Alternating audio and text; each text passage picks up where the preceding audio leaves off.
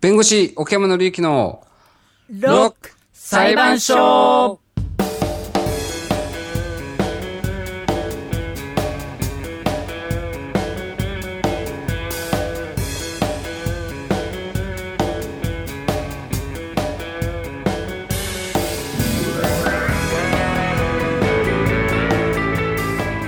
破天荒なロックアーティストたちが日々繰り広げ巻き込まれる珍事惨事の数々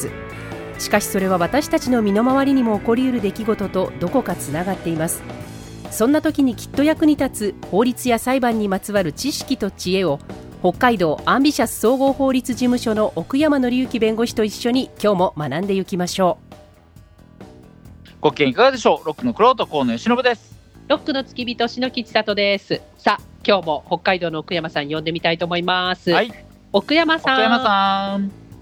奥山です。よろしくお願いします。よろしくお願いします。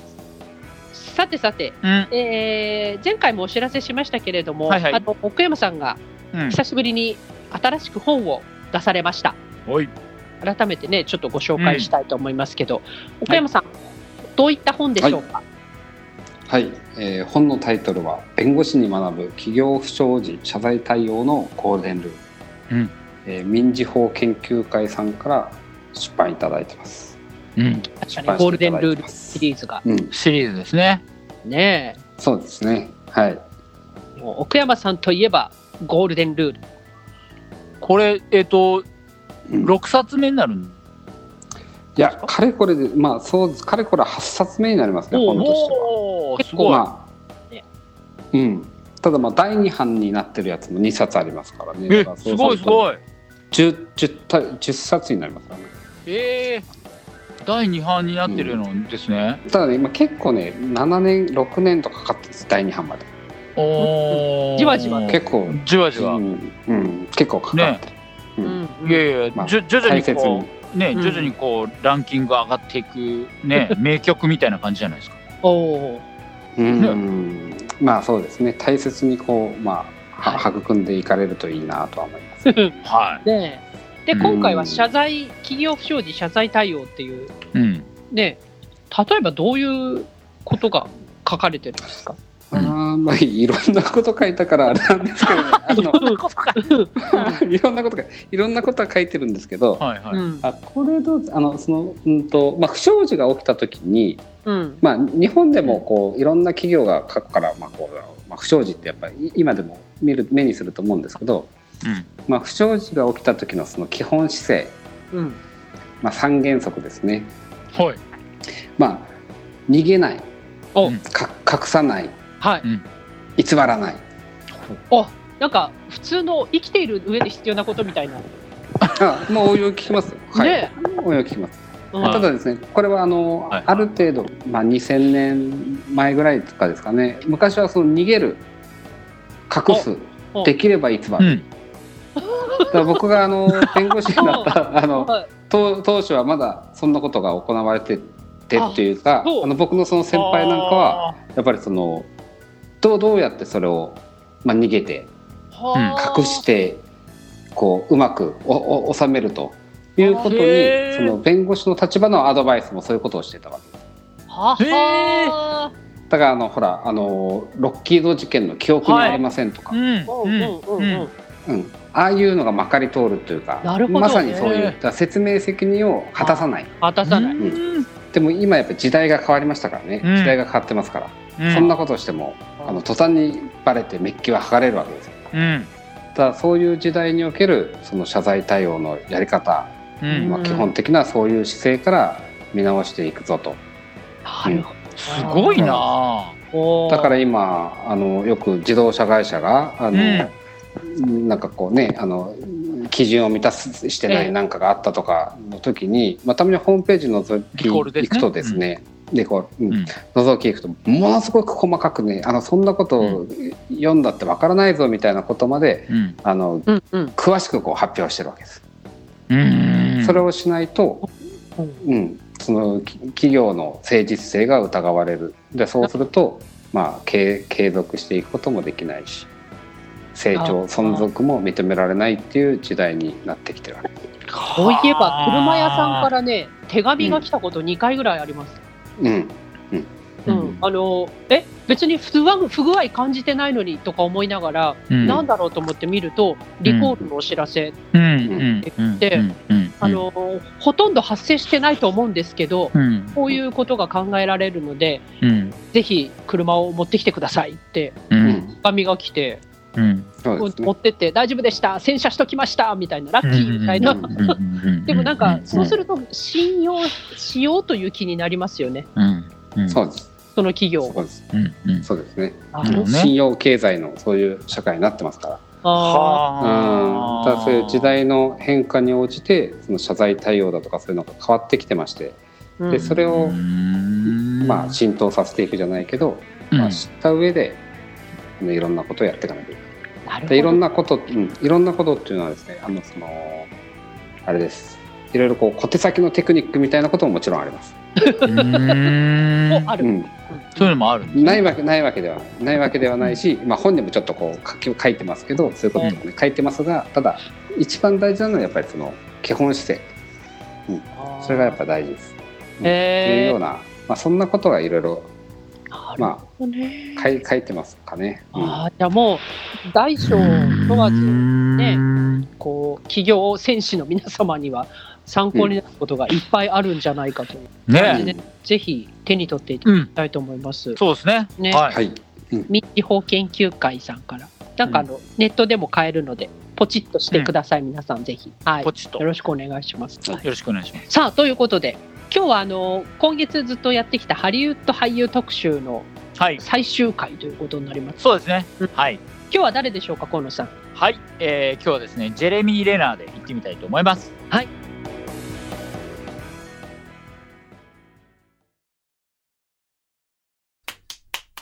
弁護士、奥山紀之のロック裁判所。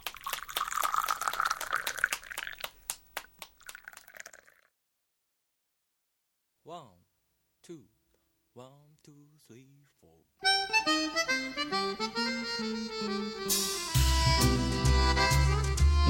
さあ今日奥山さんに弁護していただく俳優ジェレミー・レナー河野さん紹介お願いします。はい、えージェレミー・レナーといえば本名ジェレミー・リー・レナーですねハリウッド俳優でありミュージシャンでもあります、はいえー2000年代より映画の、えー助演を重ねて知名度を上げていかれまして、まあ、代表作にはジェフリー・ダーマー、えースワット、えーハートロッカーアベンジャーズボーン・レガシーなどがありますで主演した「ハートロッカー」は2009年のアカデミー賞作品賞を受賞しましてまああのーこのねジェレミー・レナーさん自身もアアカデミー、えー主演男優賞に、えーノミネートされました。で、まあ、俳優の他にですねシンガーソングライターギタリストキーボーディストドラマーとしても活躍をしていてサンズ・オブ・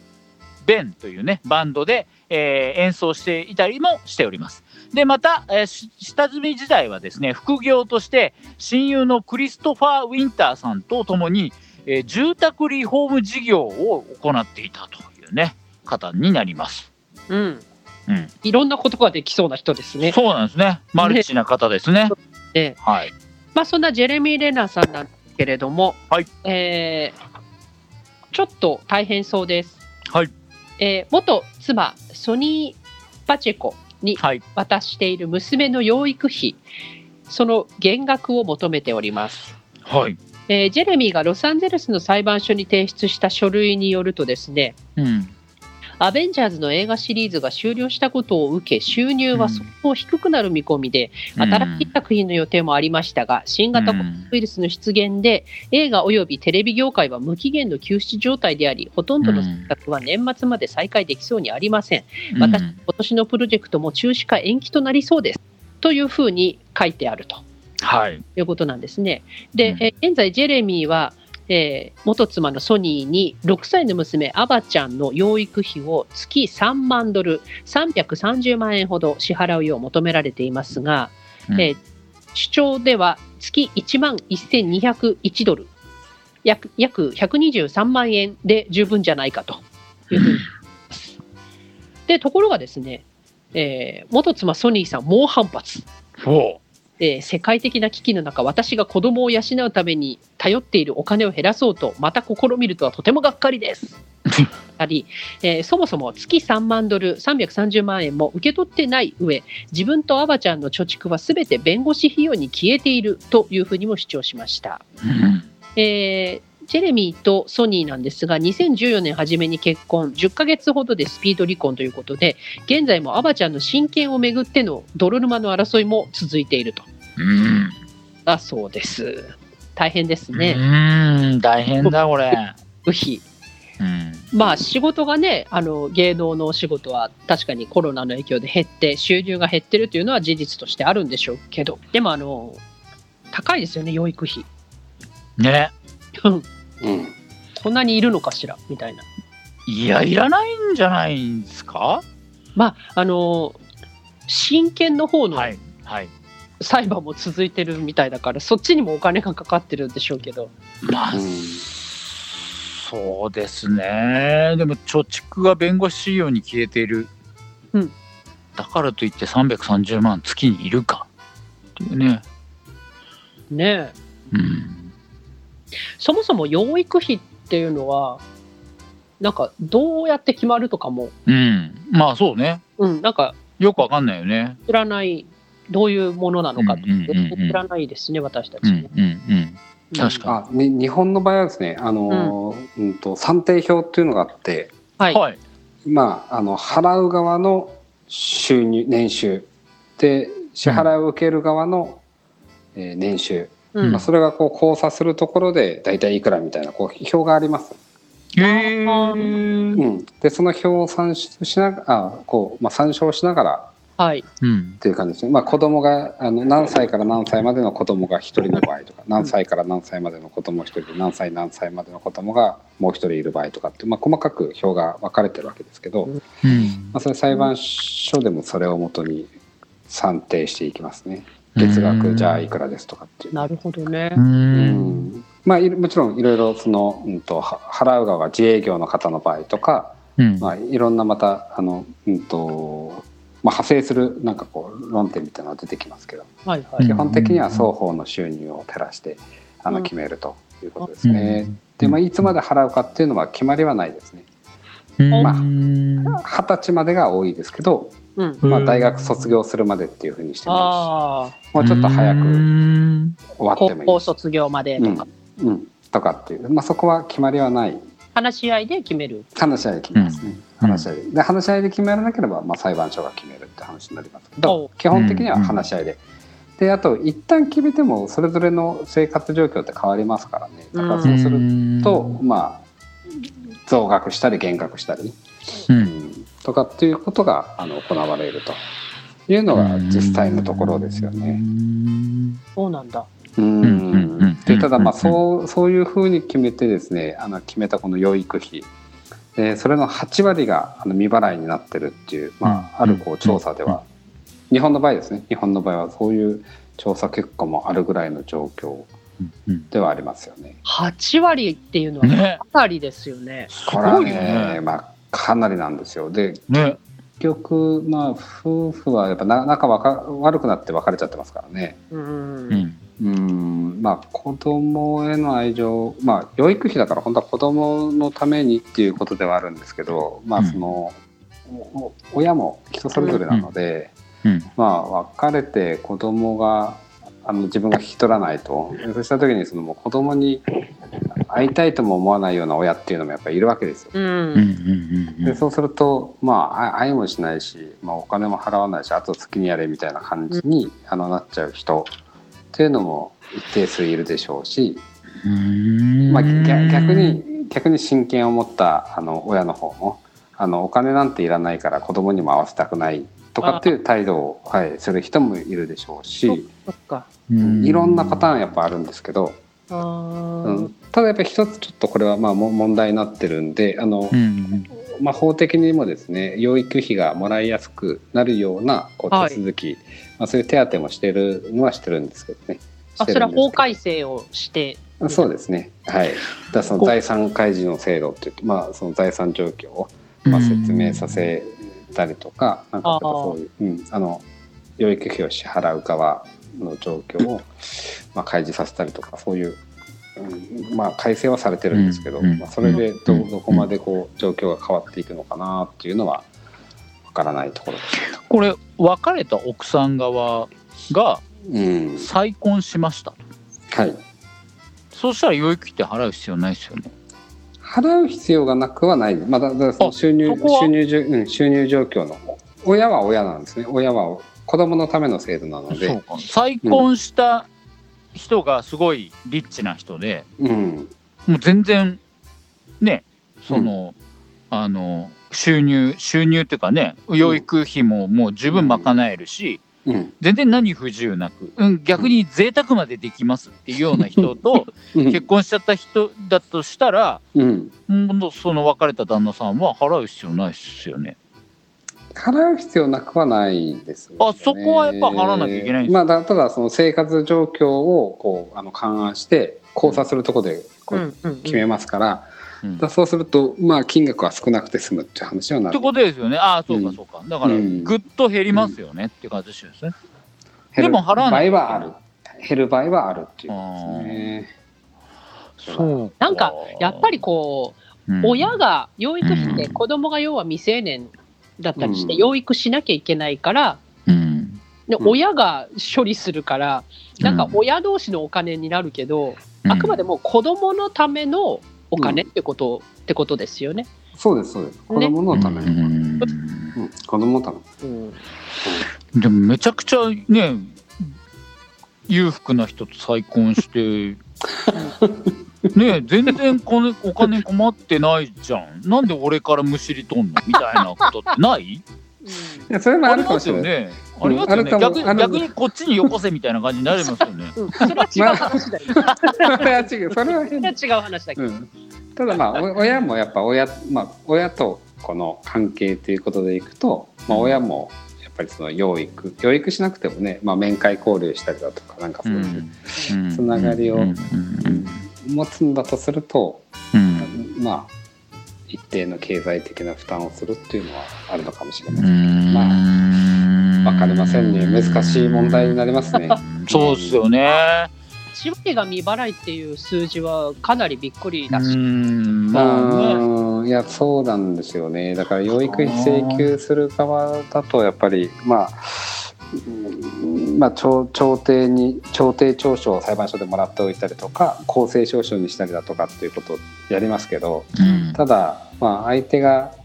ねまあ、行方をくらましちゃったりとかっていうのうんがあってですね、結構その無責任な人ってやっぱりいるんですよね。うんねまあ、特に、うんなるほどなーいやーそうか特にその若い若くして結あ婚し子供ができてとか、でそうするとあんまり生活力がそもそもなかったりして、うんまあ、そうやって取り決めてたとしあとはまあその生活も人生もいろいろコロコロこう変わっていくじゃないか変わりますよねそうもねうんありますようねん、でそのままなんか余計くらましちゃってとか、まあ、もちろんその成人はしててもやっぱせなんだろう人としてのその責任っていうことがまあ無頓着とまでは言わないけどなんか。うんうんうんまあ意識乏しい人もやっぱいるからなまあうんそうかまあね金の切れ目が縁の切れ目って言いますけどねうん まあこういうところでもやっぱりそういうところがあるんだなっていうね8割も払われてないなんてねうんうねんなるほどなー難しいなねで結構も難しい問題です。まあね、なんかこういうセレブの人たちもねこういうのでお金 我々に比べたらすごくあるだろうにうんこうちょっとね揉めるのねと思ってーね揉めるう,、ねね。、うまいすなごいっすよね見つかりそうなのにね揉めるねうん揉めるんですそれが不よ思。うんどのレベル、どの階層、どの階級でも揉めるっていうね。揉めるのねん面白いよね。ほんとね、 ね揉めない揉めない階層ないのかな。うん、やっぱちょっと子供かわいそうですよねやっぱりね、うんまあね。。うんただでさえうんさ、そおうだね父さんとお母さん離婚して、うん。ね、あでもやっぱね暮らしてうない、んうんに日本でもでもやっぱりそのお金持ち、うん。うん、ある層のお金持ちの離婚ってやっぱあんまり揉めづらいですけどね。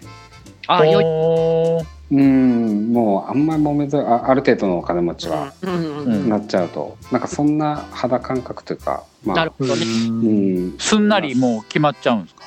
あじゃあすいんくなりらでいいんじゃないっていうう、んあそんな払うんですかみたいなことになっちゃい ます。うんもうであと、まあ、もっともらえますよっていう話しても、いやもうこれだけもらえばいりませんとかっていうことにへあーのなることはやっぱあるありますよね。まあね、みんなそういうふうにはいかないですよね、なかなかね。あー難しいなうん、ーいろいろ考えさせられますよね。ねうん、子供がね、絡んでいると思うと、やっぱりちょっとこうう、んね、法改正もしてるということだけど、うんちゃんと子供が育つとこまではね、うまくうんなるうと思うんんですけどうんね、はい、ねせめては勉い強できてご飯がちゃんと食べられるようにね、うん、やるそうです。うん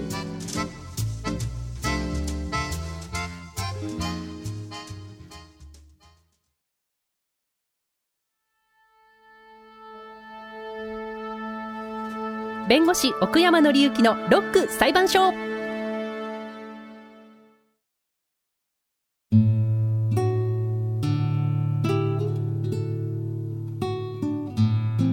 さあ、来週は誰でしょうか。